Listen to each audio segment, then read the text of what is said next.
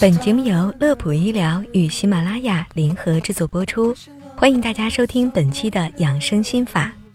在今天节目正式开始前，要告诉大家一个不太好的消息：由于拉尼娜的影响，今年的冬天可能会比去年还要冷。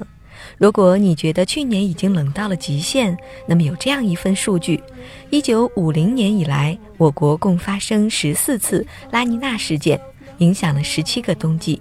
除了一九五零年冬季没有数据之外，其余十六个冬天中有十三个比常年同期更冷，偏冷比例高达百分之八十。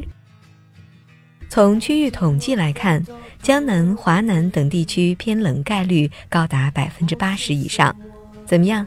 现在是不是听到拉尼娜这个名字就已经开始哆嗦了呢？下面我们言归正传，今天要讲一讲保温杯的一些使用方法。可能大家心里觉得保温杯谁不会用呢？大冬天里接上热水，随时想喝就喝。但其实并不是这样。下面我们说的这几条一定要记牢。首先要和您说到的是，保温杯有三不装。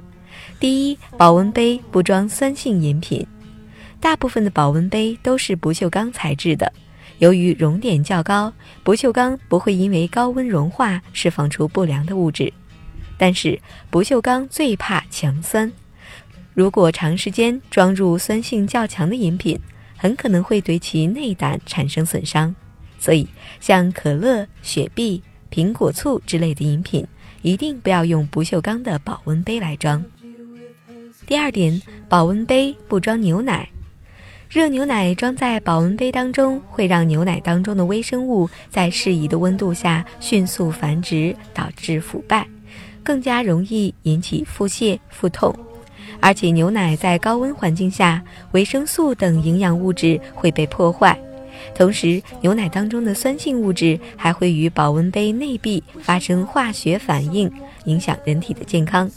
所以，早餐想喝热乎的牛奶的朋友，要尽量在家里喝完。第三点，保温杯不装中药。有些人喜欢把中药泡在保温杯中，方便携带饮用。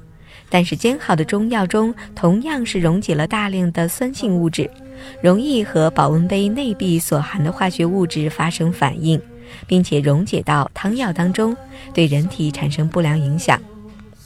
接下来要说的是挑选保温杯的方法。第一步，保温性和密封性的检查。将保温杯装满开水之后，旋紧瓶盖后倒置几分钟，检查是否有渗漏的现象。再用手触摸杯壁外表和下部，如果发现有温热的感觉，表示保温性能不够好。第二步，检查配件是否健康环保。保温杯的塑料配件是否健康环保非常重要，可以通过闻来鉴别。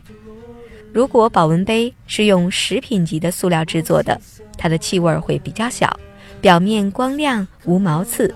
使用寿命长，并且不易老化。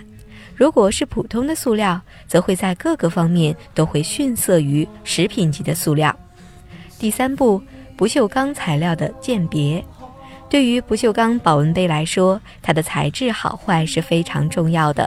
不锈钢材料的规格很多，其中十八斜线八，它的标识是代表不锈钢材料成分含有百分之十八的铬。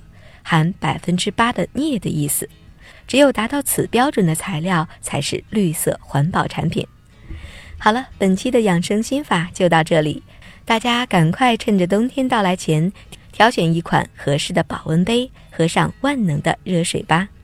乐普医疗健康调频，祝您生活安心，工作顺心。我们下期节目再会。